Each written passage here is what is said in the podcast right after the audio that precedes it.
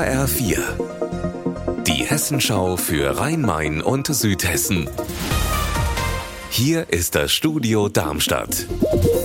Ich bin Gabi Beck. Hallo. Frankfurt hat gestern gewählt. Noch ist ja nicht klar, wer nach Peter Feldmann, der abgewählt worden war, nun der neue OP von Frankfurt wird.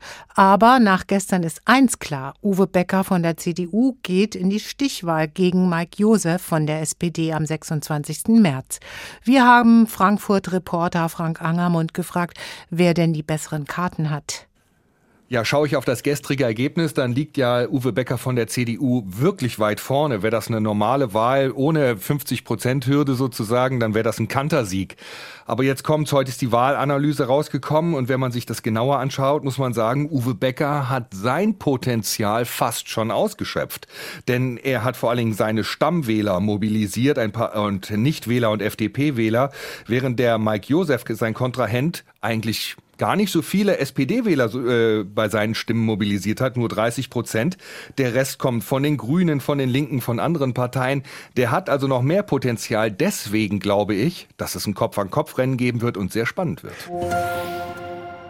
Er soll in einem Chat Menschen dazu aufgefordert haben, den Bürgermeister von Erbach zu bedrohen und ihm nachzustellen. Deshalb muss sich jetzt ein 61-Jähriger aus Brombachtal vor dem Amtsgericht in Michelstadt verantworten. Mike Markloff ist für uns heute bei Gericht. Hat sich der Angeklagte zu den Vorwürfen geäußert?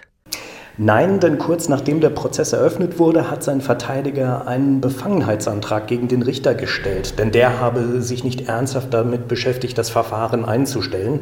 Erbachs Bürgermeister Peter Traub ist heute als Nebenkläger aufgetreten und der sieht im Befangenheitsantrag ein taktisches Manöver, um den Prozess zu verzögern. Das ist dem Verteidiger auf jeden Fall gelungen. Die Verhandlung ist mehrfach unterbrochen worden und ist auch noch nicht vorbei.